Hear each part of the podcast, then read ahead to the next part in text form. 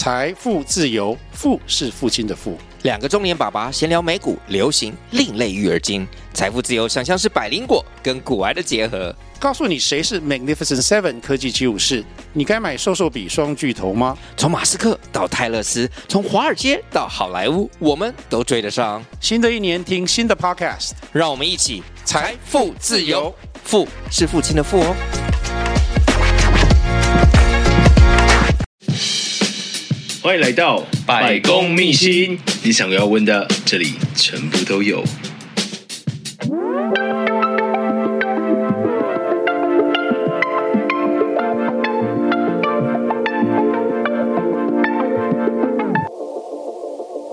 大家好，欢迎来到百公秘辛，我是节目主持人施礼先生。今天我们来到了大大工作室，访问我们的创作歌手王丽妍。Hello，大家好。大家好。太雀跃，太雀跃吗？不过我觉得 OK 啊，很 OK 啊。嗯，所以，哎，丽妍是什么时候开始成为一个创作歌手的？哎，如果严格上说起来，真的要上轨道的话，我觉得比较能说是二零一二年。二零一二年，对，一一年的年底到一二年的时候，对。为什么说是上轨道？呃，因为我其实很晚才接触乐器，嗯、哼哼就是我在一零年的年底的时候买了人生的第一把吉他，所以才开始接触这个乐器，学习这个乐器。但我觉得唱歌是我本来就会的事情，可是。弹奏吉他是需要时间来练习，所以真的要可以上台到很稳健的台风的话，我觉得它是需要一段时间练习的。嗯哼，对，所以真正让我觉得可以上轨道，跟可以说我是一个呃创作歌手，我有在接表演的话，我觉得要说是一一一年年底或一二年年初那段时间。所以一二年到现在大约是。嗯，超过十年的时间，很厉害。我觉得 能够坚持一件事情十年是一件非常不容易的事情。嗯，对啊。那在这个十年过程当中，就是你有觉得，就是这历程啊，你是用一个什么样的心，就是心境在面对这件事情？嗯，呃，我觉得我必须说，它是一个很不稳定的工作，嗯、因为你会不知道你的下一场演出在哪里，跟一直会需要自自我调试，我觉得这是最困难的点。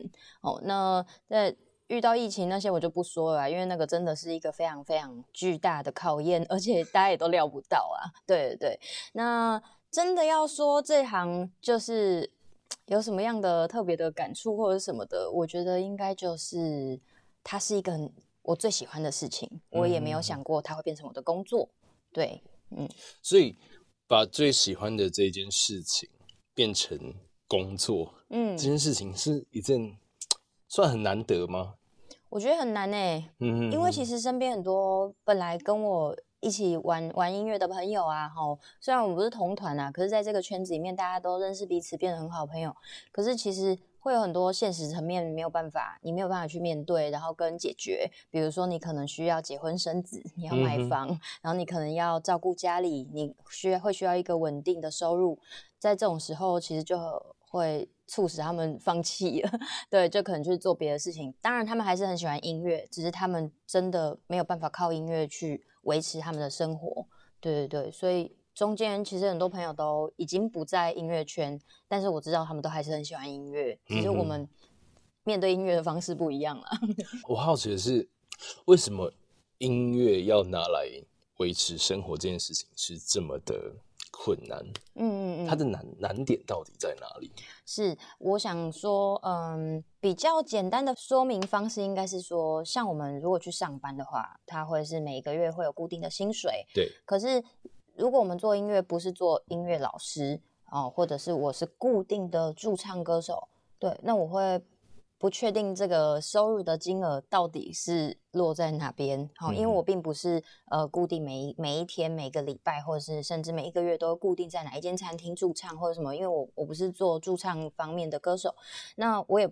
不是教学的老师，哦，就是可能我没有教啦，可是没有教的那么多。像我呃，只是在从事教学的朋友，他们可能每一天都要上课。对，那再者教学的老师也有可能面对到学生不学了，哦，今天下雨，学生不来，uh huh. 然后或者是啊，这台风停课，然后或者是我要跟爸爸妈妈出去玩，所以会有疫情。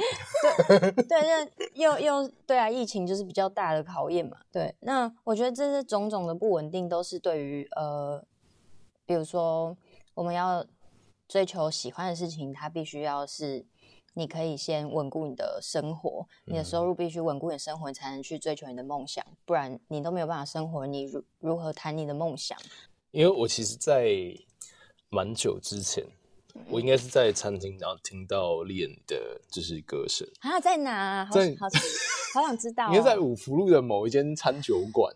五福路，那那就是蓝色狂想啊？应该不是，应该不是。五福路呢？哎、欸，就是在五福路尾。哦那是七贤，是鼓山的。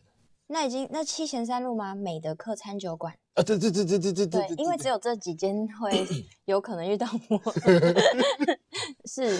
所以就那时候听到驻唱的时候，哇，这位歌手的声音好屌，就是很喜欢呢、啊。嗯嗯嗯，对啊。然后在这边就是推一下美德克的老板哈，他们非常支持创作歌手，所以他们会请让我们在那边分享自己的作品。对，但我知道很多餐厅它是必须要呃，比如说台下的听众他想要听谁谁谁的歌，比如说蔡依林或者是周杰伦的谁谁谁的歌，然后他们会进行点歌，因为我们没有这样的服务啦。了解。对，所以。老板会愿意让我们去给我们一个时段，然后分享我们自己的作品，然后并且给我们呃表演的费用。我觉得这个对我们创作人来说是呃就是非常温暖的一件事情。大腿。对，就是很很喜欢那里的老板。嗯，嗯，所以哎，所以除了在那个那一间餐酒馆之外，你还在蓝色狂想那边？嗯，蓝色狂想也有曾经就是让我们呃创作创作乐团在那边演出过，对不对？嗯求学的过程当中，你学的东西跟音乐是有相关的吗？完全没有相关呢。哦，因为我家是开画室的，我妈妈是美术老师，uh huh. 所以其实我们从以前就一直在触碰美术相关的的事情，然后导致我自己也觉得好像有点腻。我觉得那种感觉很像你家如果开牛肉面，你就不想要煮面那种 那种感觉。但我妈也很希望我们就是大都可以走美术，但是我跟我弟弟都没有走美术，uh huh. 对，所以。可是到了后后来，就是因为我最近几年有发那个儿童绘本嘛，对，对，对，对，其实我也觉得好险，我妈妈好险，我妈妈从小有栽培我，跟我有在这样的环境。就即便你不想做很腻，但是你还是有那个底子跟基础。对对对，所以就是很谢谢我妈妈，因为我其实。到后来发现脑中有很多画面，我们如果没有办法用 MV 拍拍 MV 的方式来呈现的话，因为我可以用画的方式把它记录下来。所以我有一些呃，有一些写一些歌，然后或者是有一些想法，其实很多时候是用画笔把它用用我的呃美术 天分来把它记录下来。啊，所以这些东西会它会记录在哪里？就除了你的那一本就是绘本之外，嗯，我就是目前出了两本绘本嘛，嗯、然后跟我自己有开一个画图的账号这样子，哦、所以会在画图的账号里面。没关系，我们最后会有工商时间。哦、嗯，所以诶、欸，在那小时候是学画画，对然后在求学过程当中也没有接触到音乐。呃，我讲一个比较好笑的是，我高中的时候，嗯、学校就是有那个公民训练，然后每一班要派一个人。去那个才艺表演，我就是那个被派出去的人。上去表演画画吗？呃，不是，就是我那时候不知道哪一根筋不对，然后就说不然我弹吉他，你们唱歌，所以就有六个女生跟我在台上，好，总共七个人。那那六个人就是拿着一支麦克风唱歌，另外一个麦克风就是嘟着我的吉他这样子收音哦。那那时候我是连调音都不会的人，所以我根本也不知道我的音到底是准或不准，我就照着谱上面这样子按，我就这样子弹，弹得非常非常的糟糕，就是。是那那六个人都已经唱到第四，可能第四个小节，然后接到第五小节，我才才刚弹完第一个小节而已。对，就是呃完全两回事这样。但是下台之后还会有人说：“阿丽你弹吉他好帅哦，你超强哎！”我心里想说，他刚才到底听了什么？就是 追求一个帅啦。对，那从那时候开始，我就对于吉他很惧怕。然后就再也没有碰过了。就是、可是你现在主要的乐器应该是吉他。对，就是吉他。所以这是在我呃后来呃就是长大了之后，然后呃去出去外面工作，生了小孩，变成妈妈之后，我才开始又觉得，哎，不然我来买吉他，重新重新学，把它好好学这样子。这伤痛平复了很久，哎，但我必须说，吉他是一个很难的东西，耶。对，就是它怎么呃又很痛啊？就是刚开始学的。可是吉他，我就是从高中开始就很多社团啊，很多人他们都在玩吉他。嗯，对，但是我的年代是没有社团的。我知道。嗯，真的假？以前没有社团吗？学校是没有社团。哦，嗯，我们就是年代比较久远的事情，我们就不聊。是 OK。所以那时候为什么会想要拿起吉他来弹奏？好，就是一开始学吉他的原因，是因为我自己是一个喜欢唱歌的人。嗯，对，那我会觉得脑中的那个伴奏。我会想要他用别的方式伴奏，即便今天这首歌它是一个电音的歌，或者是还是一个节奏比较重的歌，对。但是因为我会觉得，诶，这个木吉他的声音我很喜欢，对。那我能不能也可以把我喜欢的歌改成木吉他的版本？我当时的想法就很单纯，只是这样。但是因为吉他其实对我来说，我觉得它真的是一个非常难的乐器，因为小时候弹钢琴，对。那它突然会变成要变弦乐器，然后它的。逻呃想法啊，跟按法啊，逻辑啊，其实都是完全另外一种另外一个世界的感觉。好，那我那时候在一开始学吉他，嗯，也有想要放弃的时候，对。但是我有一个我觉得很棒的方式推荐大家，就是你要买吉他的话。就买最贵的，你就是买一个贵的，没错。你不会觉得它的反正就只有几千块就就算了，你就是会想说，哇靠，我花那么多钱，不如就把它好好学好这样子。没事啊，我爸也花了很多钱买吉他，现在还不是堆那边生灰尘。好，OK，偷抽自己爸爸，就是有讲说，就是钢琴跟吉他是两种完全不同个性的乐器。嗯，是。那会喜欢他们的人的那个个性跟调性也会很不一样。嗯，当当然是会不一样啊。不过如果你在追溯更久以前，为什么接触这个乐器的话，我觉得大部分小时候学钢琴。不，十之八九是被逼的，对 对，所以很多人说，哎，所以说现在会喜欢钢琴的都是抖 M，对不对？那你有学过钢琴吗？我没有，没有。但是很多人小时候有学过钢琴，对对，就是爸妈会把你丢去学钢琴，然后学的心不甘情不愿，每次都哭着，想摔课本，什么拜尔？不，没有，都是被老师 OK 敲手指。如果有学学钢琴的话，就是大部分钢琴老师都太凶了，对，所以对我们来说，心里都会有一个老师很凶的阴影。为什么钢琴老师要这么凶啊？哎、欸，我也不知道哎、欸。啊，我有时候就是我看我一些那种教钢琴的朋友，然后他们是老师，我也觉得他们在上课的时候很凶。哎、欸，跟我们出去吃饭的时候完全变一个人，就是喝了酒之后就 哎，欸、好像因为就是要严厉一点啊，对小朋友这样子，因为很容易放弃啊，对，或者是学不好啊，老师会没有成就感。好像真的没有，真的没有那种是循循善诱的那种鼓励学生的那种。而且说真的，就是。我你身边所有有学过钢琴的人，有几个人还在从事这一行？就是我我自己都说不出十个里面，可能可能只有两个吧，一个两个不好说。因为我高中的时候有音乐班，但是音乐班是科班呐、啊。我说的是那种小时候被妈妈丢去学学看钢琴，然后就就再也没碰钢琴，就是会害怕。啊，科班的就不能说，因为他们没得选，对，他们必须要靠这个吃饭。对对对，你说在开始学吉他之后。你有面临过什么样的低潮的困境吗？嗯，我觉得学习上倒不是让我觉得最困难的。我觉得最困难的是你要用如何维持你喜欢的这件事情，然后它变成职业之后，你还不失它的热情。对，因为变成工作的时候，其实会有另外一种想法嘛，就是它是拿来赚钱的。你如何让大家喜欢？但是大家喜欢是否违背你自己原本的喜欢？我觉得这个是最难平衡的，就是这是所谓的写巴拉歌的这一种 心心情吗？我其实也也不觉得自己的歌很巴拉，或者是很独立，或者怎么样，因为就是照着我自己的想法下去写啊。喜欢的人本来就是会呃。我觉得这个东西就是很主观呐、啊，就是喜欢的人喜欢，不喜欢的人不喜欢嘛。所以，嗯，说这个都，我觉得这这个很难讨论啊。对，按今天因为也是你喜欢你，所以才会来嘛。对啊，对啊，当然啊，当然，嗯，不喜欢就不会仿了，对不对？所以你觉得在这个过程当中，是因为呃，我你要坚持做你自己喜欢做的事情，嗯，那你怎么去维持这个热情，或者是就是去 maintain 这个东西。嗯、我讲一个我觉得很让人失落的事哦，因为我是一个不喜欢参加比赛的人，嗯、但是有很多音乐比赛就是可以让你有更多的曝光机会嘛。对、哦，那其实我一直到很后来我才报名了一个比赛哦，然后那时候嗯。呃那是我二零一九年疫情爆发的前一年呢，啊，就一一九年，差不多。对，那那时候我报了一个叫做“星光三月”的不插电原创音乐大赛。我刚我刚以为是星光大道，是星光三月的不插电。因为星光大道那时候我还。就是还没有真的在做这一行，嗯，对对对啊，那太久了。星呃，星光大道有这么久哦？星光应该有哦，我觉得应该有十年呢。完了，嗯，步入一个年纪。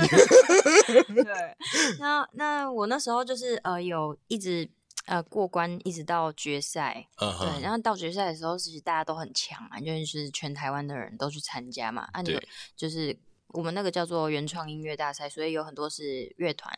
那我是自己一个人背吉他去比赛，对，所以我自己压力其实蛮大的，因为你就是一个人那种感觉很，很没有其他 fellow 可以帮你。对，然后或者是你没有加油打气，朋友互相鼓励那样子。那时候你已经有粉丝了吗？呃，一九年算是有的，因为也有一些人去台下帮我加油这样子，对，但我还是觉得有用吗？有啊，他们有给我鼓励啦，对对对，但是我那那一天是没有拿到前三名的，嗯哼，对，那我非常失落，因为我是一个得失心很重的人，对，因为而且你会觉得你。你凭什么 judge 我的我的作品？对，就是你。这也是你为什么不喜欢参加比赛原因吗？对，就是你会说不出，我今天没有弹错啊，我没有不我没有不好啊，只是因为你我的音乐不讨你喜欢，对，所以我会觉得艺术是没有满分的，或者是你做了一百分的努力却得不到想要的回馈，然后那种感觉非常的失落。一直到呢，呃，大概一个多月之后吧，啊，我有一个。呃，演出啊，就是那种公开演出，台下来了很多的听众，然后就是唱了跟比赛一模一样的歌的时候，那台下有很多掌声跟眼神的回馈，那我那时候才知道，哦，原来就是台下的人才是我的评审。嗯哼，对对对，在这种时候，就是你会从呃，可能重摔了一次，然后又自己在疗愈自己，然后爬起来，重新振作，再重来一次，那你可能会遇到下一次。让你觉得很受伤的事情，哦，或者是什么舞台的经验，我不知道。然后，但是你会知道，你下一次让你重新站起来的，一定又是一场完美的演出。对，嗯。所以就是在重新站起来之后，才发现，哦，原来我的天命在这里。对，就是呃，有人喜欢你就值得你再继续下去啊。嗯嗯。嗯，所以呃，总归起来就是你会觉得。你的所有喜欢你的人跟你的听众，他们是支持你来继续创作的一个很重要的因素。嗯、啊，因为我们做原创音乐的，如果他们不是真的喜欢的话，他不会一直来。嗯哼，对，因为他并不是来听我唱蔡依林的歌，或者是小幸运，就是他们是来听 我喜欢，我喜欢听我的歌。提到小幸运？因为因为那个我刚才出门的时候，电视在播 一个什么少女时代。OK，对，所以哎、欸，那时候你是不是有呃环岛？嗯，的时候，哎、欸，为什么会有环岛的这一个想法？好，呃，因为我们的演出基本上是别人找上门嘛，那环岛比较像是我自己去安排我自己的演出，跟我自己 push 自己的作品出去。嗯、那环岛是背吉他环岛，所以它就是我会安排每一个县市会有一个点可以让我演出，那当地的人居民啊，或者是刚好在旅游的人可以看得到，然后我们就可以因为因为音乐的方的呃桥梁而成认识彼此，嗯哼，对，我会觉得，嗯，对我来说会是更好的曝光。对，当时是这样想。那时候是想要让自己被看到的这样的动力吗？对，但是我自己也有一部分是因为我很喜欢骑车啦。我们刚刚聊到说，练之前有在玩车，嗯，就是 山道猴子的部分。哎、欸，我其实看那个很有共鸣，很有共鸣吗？因为其实我是一七年买。重机就是大型重机，uh. 然后去我我骑黄牌的.对对对。然后那时候因为去考驾照的时候必须要骑大车，你要骑红牌的驾训班的红牌，然后考考驾照嘛。即便你是要骑黄牌，嗯、但是是共通的。所以那时候就是也会借一些朋友的车来练习。对，然后就认识了很多车圈的朋友，这样。所以就是有就是成功的，就是让别人赞助你终极吗？没有？那那你说，但是好像没有。嗯，对，个性使然，就不是那样的人。因为或或许就是我可以写一首什么三道猴子的歌也不错。我期待哦。嗯，哎，有人写了哎。哦，是啊。对，我前几天有听到。有贴切有共鸣吗？我可能写的风格会跟他比较不一样，因为毕竟我是用女生的角度在写。哦，好像是用男生的角度去诠释那一个故事。对对对，因为写歌是男生，对啊。其实三道猴子这个主角其实是以男生为主嘛，是是是对，是他的内心世界这样子。那你说很有共鸣，可是因为你本身自己又是女生，那你在看这个故事的时候，你的心里面的，你说很有共鸣的点到底在哪里？哦，因为你会发现你身边真的有长这样子的人啊，uh huh. 就是这样子骑这种车，然后差不多长相啊，然后跟他们说话也很像啊，会讲一些术语、啊，差不多长相是真的像那几笔的那个蛮多的。哎、欸，其实真的有，我的人生当中真的有长那样的人呢，长得很像漫画人物的人、啊。对啊，就是我会觉得，哎，这个就是谁谁谁啊，还传给朋友看这样子。嗯，所以呃，那时候骑车环岛的时候，你是还有做自己的手做明信片。对对，其实我每一年环岛会带一些小东西，然后或者是因为我喜欢画画嘛，然后就是可能在呃环岛的过程当中啊画画明信片，然后寄给粉丝这样子。对对对，所 以在呃环岛的过程当中，就是陪伴着你的不只是音乐啊，还有你的就是绘画。对，嗯对，然后呃呃从前年开始吧，就是有开始有朋友呃做摄影的朋友，然后会。就是呃，说可不可以来帮我记录我的环岛的那个过程？因为一直以来我都是自己一个人啊，嗯，对啊，我自己一个人实在也很难。我顶多就自拍或者拍风景啊，所以以前刚开始环岛的时候，我一年环一次嘛。刚开始的时候基本上是没有什么我的照片的，因为没有人帮我拍。嗯嗯，然后一直到前年，就我有摄影的朋友说他要跟拍，所以就前年开始有保姆车。现在环岛是有保姆车的，就是这几年都有了啦。其实那时候怎么没有想到，其实还有那个自拍架？有啊，就是用 GoPro 拍啊，但是你知道，就是其实真的很忙很累啊，因为我一天会移动到一个城市嘛，就等于我早上起床我就开始骑车，骑到下一个城市的时候，我就要开始准备要表演，然后表演完之后可能吃个饭，因为你你会一直需要 social。不认识的人，刚认识的人，你要一直 social，然后到睡觉起来，你又要开始骑车，所以其实我环岛是超级无敌累的，听起来很爆炸。对，就是我就把它当工作啊。其实那个对我来说，多久把那个一个导航完？呃，七天八天，七八天。我最久就是跑八天。哎，所以八天的话就是八个城市。对。那你整个台湾就是只停八个城市，那其实每一段中间的车程至少要，也没有办法每个县市都停嘛。对啊，对啊，对啊。可是我一天就是骑最多就是四个小时，因为没有办法骑太久。对啊，我第一次环岛的时候骑比较快，因为我第一次环岛的时候是骑重机，后来我就换轻档车，然后就真的慢慢撸这样子。所以呃，台湾的哪一个城市目前是你还没有停留过的？呃，没有唱过啦，不要说没有停留过，我没有在呃南投五对对南五岭唱过五岭，我有骑到上面的那个五岭那个牌子，有没有写五岭两个字的那个？我就在那个前面唱歌过，然后大家就围观，然后拍手这样，这样可能那不算是正式演出啊。Uh huh、可是其实，在清境上面要很表演很难呐、啊。为什么？因为其实没有设备是一个问题耶，uh huh. 就是我们当然我们可以这样子拿起吉他对着你唱，可是你今天在公开场合很大的环境之下，你没有办法直接唱啊。OK，所以对你的定义来讲，就是单纯的演出，呃，应该说单纯的演奏，跟、嗯、呃一个正式的演出场合那种场域是不完全不一样。对，我觉得是不同的。嗯，对，嗯，你觉得这两个差异在哪里？嗯，因为一样都有你喜欢的听众，那也唱着你。自己的歌，哎、欸，我讲一个我觉得大部分的人会不知道的是，像比如说我在接洽环岛的时候，会有一些店家说，为什么要设备？为什么要有音箱、麦克风？Uh huh. 对，他们会觉得这样直接唱不就有声音了吗？Uh huh. 对，啊，你像今天假设你今天回想一下，你以前在学校的时候，老师有一些老师会拿麦克风讲话，有一些老师会用小蜜蜂讲话。对，我老我老师为什么要这样？啊，因为我们的喉咙没有办法承受那么巨大的音量。那么久啊，是对。按、啊、再者，我也不是讲话而已，我是要唱歌。对，然后我会嗯，我很难跟跟大家解释这个哈，就是为什么我们会需要那个那个 设备这件事情。有，因为有些人没有办法理解啊，你可以理解吗？我好讶异，就是为什么会有人不能理解？很多哎、欸，超多的，因为他们会说，他们他们为什么没有音箱麦克风，你就不能来表演这样子？然后我就要好好的跟他解释啊，因为哈，就是我们在唱歌的时候，我们会表演，总共是大差不多四十分钟至一个小时的时间。今天假设我没有用麦克风跟音箱的话，我要拉大声音讲来唱歌跟讲话，那你拉大声音跟唱歌跟讲话呢，会很伤害我们的喉咙，也许需要一点内功。也许我明天。的演出我就会变得很糟糕，我声音可能会坏掉，然后可能会怎么样怎么样，对我们来说都是伤害。那等就是会有些人觉得你也太草莓了吧，就是会有这样的想法。对，可是我，可是因为其实我觉得，不管是喉咙，或者是就是你你的声带啦，或者是你的呃手指什么，其实那那真的是呃，身为音乐家你的资本。对啊，那是你的、嗯、你那不管你在每一场演出，他如果是。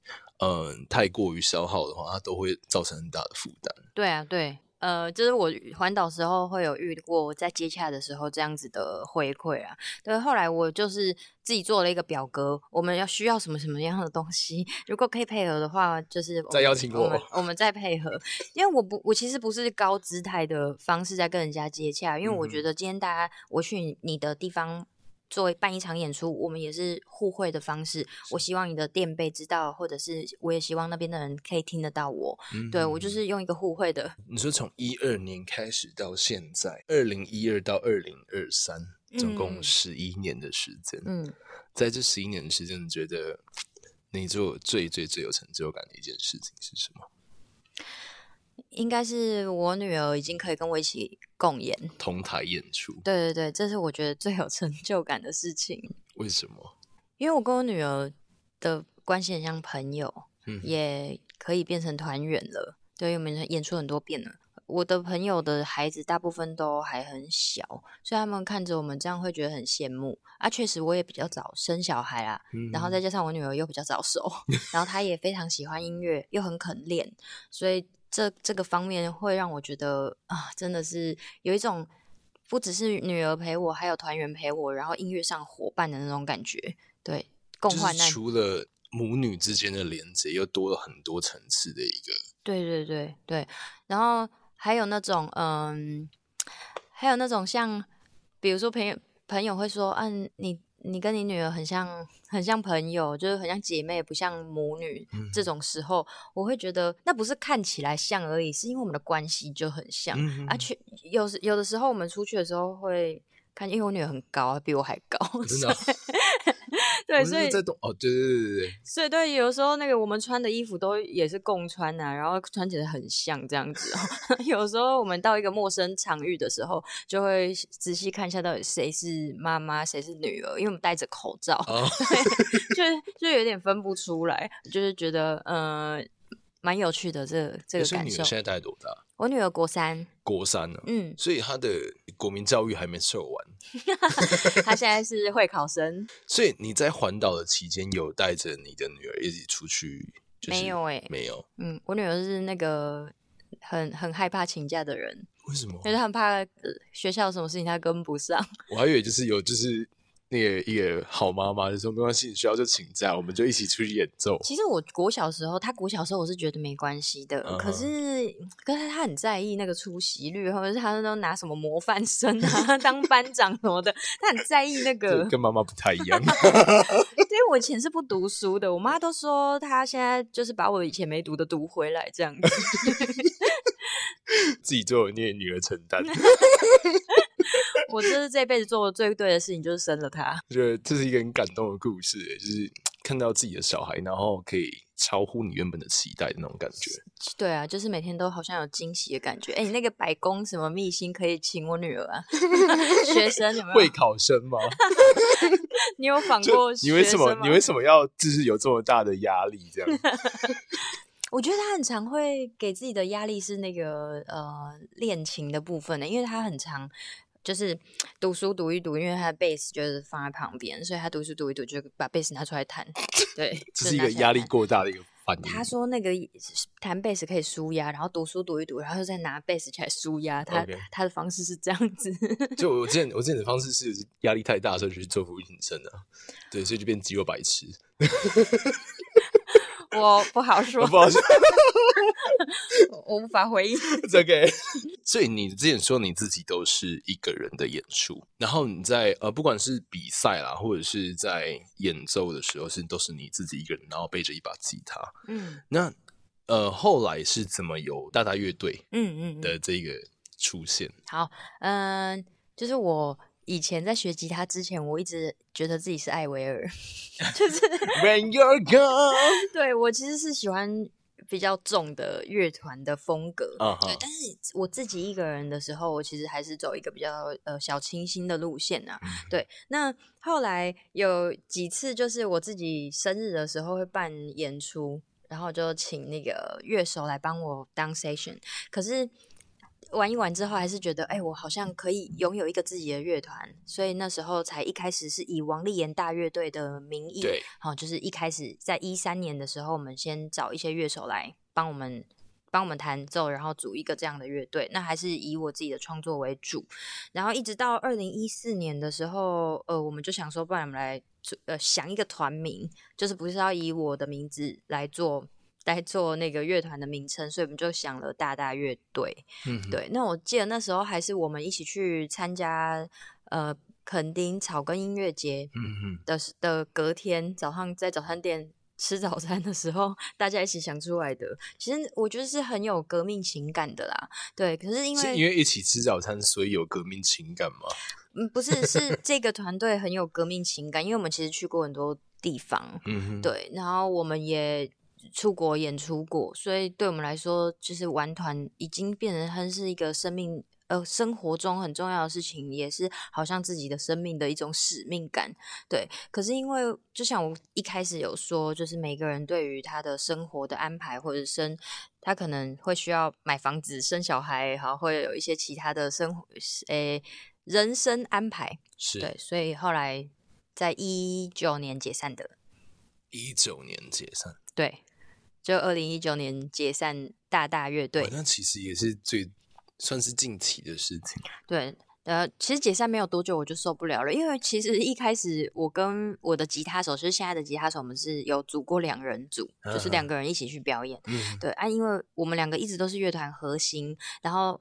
大概是解散半年吧，我就跟我的吉他手说，我觉得我受不了了，我觉得我不能没有每个礼拜练团这种时光。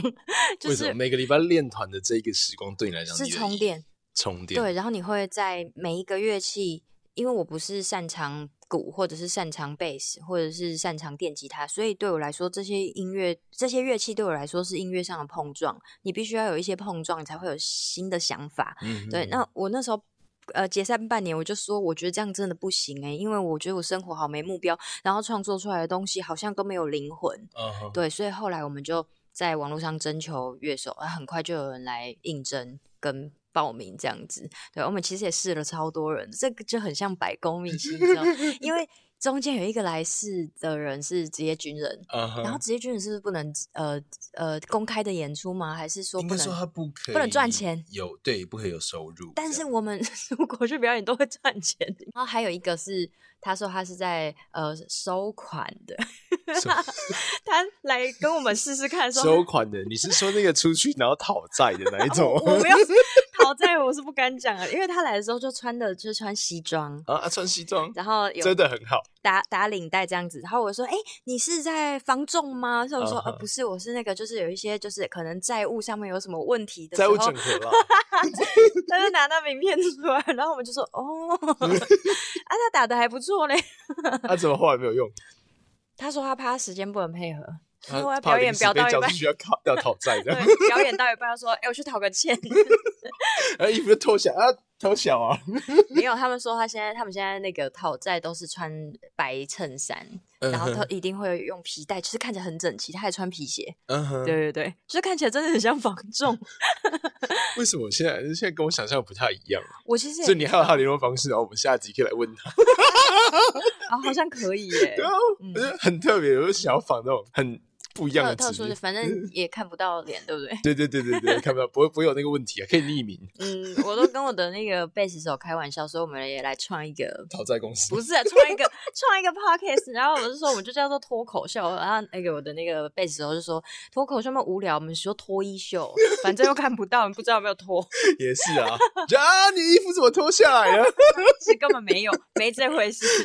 所以这个乐队到现在还是有在运行吗？是的，是的，现在就是还是用我的名字叫王丽演乐团。嗯、因为如果我们就是要解散，也不用重取名字。反正我还在。对对，反正就是以我为中心这样子。OK，嗯，对，跟你的个性有关吗？啊，其实我每一次哦，只要有团员，因为中间。我们在一九年解散到现在的鼓手其实也是有换人的，uh huh. 对，就是每一次的乐手离团跟重新加入，我都会有一种离婚再婚的感觉，会会有点感伤啊。是有是有经历过离婚跟再婚吗？不然怎么会有这种类比？哎、欸，我离过婚，但还没再婚呢。OK，对对对，所以现在有在征求吗？没有。我我怕你会收到很多讯息。嗯，没关系，我我承担，我帮你筛选。好好好好，可以可以。那我等下把条件列给你。好，OK。那我们等下就是看到那个资讯栏有那个丽言的那个。哎呦，还真的哦。OK，那嗯，我觉得最后最后问丽言一个问题，就是如果想要对音乐圈或者是对呃你的团员或者是。就这一个圈子里面，你想要最想要跟他们说的话是什么？嗯，我其实就是在你给我访纲的时候，我有很仔细的想着这一题。嗯、对，因为我在去年年底跟今年年初的这一段时间，其实是很不好，我人生最不好的时候。因为我觉得每个人在面对那个面对自己不好的情绪，有很多不一样的出出口或者是方式去解决它。但是我是一个很难。很难找到真正我可以解决的方式的人，所以我都一直闷着。然后再加上，因为我爸爸是常年卧床的病人，然后我们家每一个人其实都是面对病患的，对，包括我自己的孩子。因为我其实在我女儿两岁的时候，我我就跟我前夫离婚，所以我就把小孩一起带回我妈妈家。那那时候我爸爸就已经是卧床的病人了。那不管是我们自己其他家人面对我爸，或者是我女儿面对。她的外公都是会处于一种他不会好起来的那种状况，你只会看到他越来越糟糕。所以在种种的压力之下，不只是只是面对我爸爸而已，然后就是还有一些可能生活上的压力啊。你做音乐相关的工作，你是一个半公众人物的时候，你会遭受到一些网络的抨击，或者是一些不好的留言，然后或者是你不知道对方到底是谁，然后让你产生。那个不好的感受，但你这些全部都要吸收跟面对的时候，嗯、我大部分都还是用写歌的方式记录这种不好的心情，或者是开心不开心，就都写歌。可是那个没有找对方法，所以我这个年初其实是不好的。嗯，然后就去看了一些医生啊之类的。我讲现在听起来好像有点沉重，所以讲一个好笑的。我第一次去看那个心理，其实我们不是一直沉重。真的，我去看身心科的时候，他在缴费的时候，我我真的觉得我病都好了，你知道吗？这个这个病我真的好像有点看不起。我没有什么资资本有这个生病的那个。真的真的，我真的觉得我病都好一半了。对，然后然后一直到呃，就是。我觉得在我身边有很多就是也是追求自己的梦想的朋友，他们不一定是做音乐哦，他们也有可能是比如说在市集里面摆摊，他们卖他们喜欢的东西或什么。你可能会他遇到很多困难啊，比如说疫情就是一个很大的的对一个很大的挑战，然后再加上他们可能靠天吃饭，下雨就不能摆摊，然后或者是可能太热食物坏掉，然后可能不小心让客人吃到什么，他们要赔钱，然后有的没的。杂事一堆，你就会发现，就是其实跟你一样辛苦的人真的很多。但我必须说，就是千万不要把你自己的痛苦拿去跟别人比较，或者是说别人都已经也很痛苦了，你的算什么？千万不要有这种想法。你要觉得大家都一样就好了。对，那后来我觉得自己比较好了之后。哦，开始会接一些像比如说你邀约我录 podcast，或者是我有一些朋友会邀约我去办讲座啊，或者是去学校里面跟小朋友分享绘本啊。我觉得这些全部都是一个全新的状态，人与人之间的那种呃，人与人之间的一种连结吼，它会因为因为这些你愿意踏出去那一步，而让你自己重新再认识你一遍。对，所以我觉得音乐，如果真的你要走音乐这条路啊，或者是你真的很喜欢音乐的话，也不一定要把它当成你的职业或是工作，就是你会你会从你喜欢的东西上得到一些什么事情，但你是要为它付出，这是很重要的啊，就是无条件为你喜欢的事情付出。嗯，听起来是一个奉劝大家，还是？呃，确其实确实，我是觉得是这个。不是那么容易，但是你不做，你不会知道。也也许你是下一个周杰伦，也说不定啊。嗯，对啊。然后对我来说，我是没得选啊，因为我觉得我今天都已经做音乐十几年了，我要重新找工作其实蛮难的。就你可以跟那个穿西装一起去讨债。我们现在是还有时间可以讲的吗？我要讲一个很酷的事。好，可以。好，就是我在呃。COVID-19 爆发的时候，然后我们的表演艺术工作者其实是不能去表演的，是是就是大家是规定的嘛。对。那我们也不知道怎么办，我也没没没事做，然后我那时候就丢了很多履历。对，然后因为我已经超过十年没有找工作了，就是没有做服务业，然后我其实也带着这种兴奋的心情呢，我真的是兴奋的心情。我终于可以不用唱歌了。你会很想知道麦当劳在干嘛，然后或者是你会很想知道就是。那种一打开门你就要说呀塞嘛塞的那种感觉，就是我是很兴奋的，uh huh. 对。但是可能还有夹杂一些，我一每天一张开眼睛我就要一堆钱要交，所以我不得不去外面工作一下。对，后来我就丢了很多履历，都没有人要请我。然后后来我终于收到了麦当劳的。那个履历的那个回复，他就是请我到哪一间店，然后去面试，uh huh. 然后我就觉得很开心，因为我在麦当劳工作的朋友说，基本上他们会叫你去二面，就是有机会了，因为他们通常就是在第一关就会刷掉很多。然后我就二面的时候呢，嗯、呃，我就进去就跟那个经理说，我是创作歌手，我现在没有办法表演，所以我需要一份工 作。然后我朋友就是他后来没有请我了，所以我的朋友说，你干嘛老实跟他讲啊？他一听就知道你不会做久，太老实了吧？那我不想要骗人啊，对啊。后来就是呃，经理就是在结束这个面谈的最后，就有跟我讲说，就是希望我可以坚持我喜欢我我的工作，然后坚持下去。然后说只要你撑过去的话，那些舞台都会是你的。就我走出那个，你在面试的时候，然后他塞酱鸡汤给你，对。对，因为其实他知道我不会做久，呵呵然后跟他知道我真正。应该是属于什么样工作的人，对，所以他就给了我一段这个鼓励的话，我真的是走出那个麦当劳，我眼泪就掉下来了。嗯，而且那天下非常大的雨。就我们对有趣的事情的定义是不太一样。哈，你觉得很有趣？这是有趣吗？因为那那天下很大的雨，然后因为我想说我要去面试，我要穿的整齐一点，然后我还在那个旁边的槟榔摊脱掉雨衣，然后换了一双鞋子，然后那个再走进去那间麦当劳，就是想要看起来。体面一点，虽然他最后还是没有请我啦，可是他。我觉得他对我来说是很大的鼓励，耶。嗯哼，对，因为我没有想到我在人生很低潮，或者是我需要去外面找工作的时候，居然是因为在面试的时候获得这样的鼓励。对，而且那个经理还不是我的粉丝。我说他今天怎么会没听过我的歌嘞？我说他他今天可以当上经理，一定是有他的原因。对，他想的很多，然后也知道怎么鼓励人。嗯嗯，非常谢谢他。没有他，没有今天的我。啊 对，也很恭喜立言，就是撑过了那一段最低潮的时候。对，也许之后会有更低潮的时候，我不知道。没关系，我相信事情 everything is still right。嗯，呃，对，都会好的。是。好了，那最后我想要请，就是帮我的粉丝某一些福利。就是我可以让我的粉丝们听听立言的天籁嗓音。啊，你有没有想要听什么歌？还是大家会不会想要听你唱歌？你觉得？大家应该不会想听我唱歌。我觉得你可以就是开一集，就是我我弹吉他要给你唱歌，人体 KTV。我想要听那个不关你的事。哦，没问题。那你想要听中文还是台语版？我可以听中台两个混杂的。哦，好像可以。可以，可以，可以。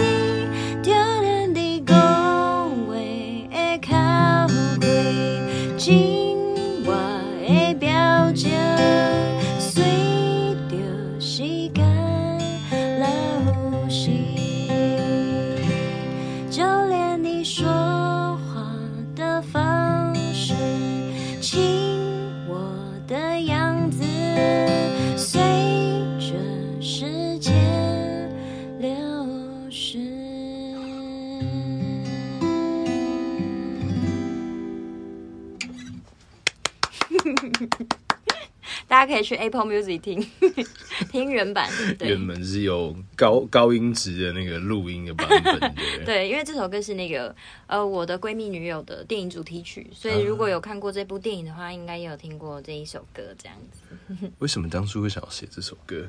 这首歌是因为导演打电话来跟我说，叫我写一个好好像失去什么，可是又好像不是绝望的那种感觉，对，所以我就写写了这一首。歌叫《不关你的事》。嗯，好，真很感谢丽言来，不客气。好，那我们今天的节目就到这边喽，我们下集见，大家拜拜。拜。以上就是今天的百公秘辛。如果喜欢我的节目的话，记得订阅，然后分享单集给你的亲朋好友。最后，最后，如果各位有工商需求，或者是你们有推荐朋友想要上这个节目，或者是对我们整理有话想说的，记得到 IG 搜寻市里先生，咨询我的小盒子，我会很认真的看着每一封来信。大家下期见喽，拜拜。